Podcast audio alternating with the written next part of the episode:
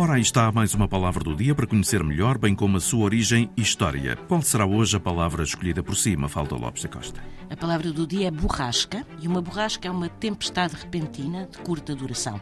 Também se usa a palavra borrasca em sentido figurado para referir um motim, uma revolta, uma zaragata. A palavra vem do latim e tem origem no grego, em Bóreas, que na mitologia é o gênio do vento frio do norte que traz o inverno.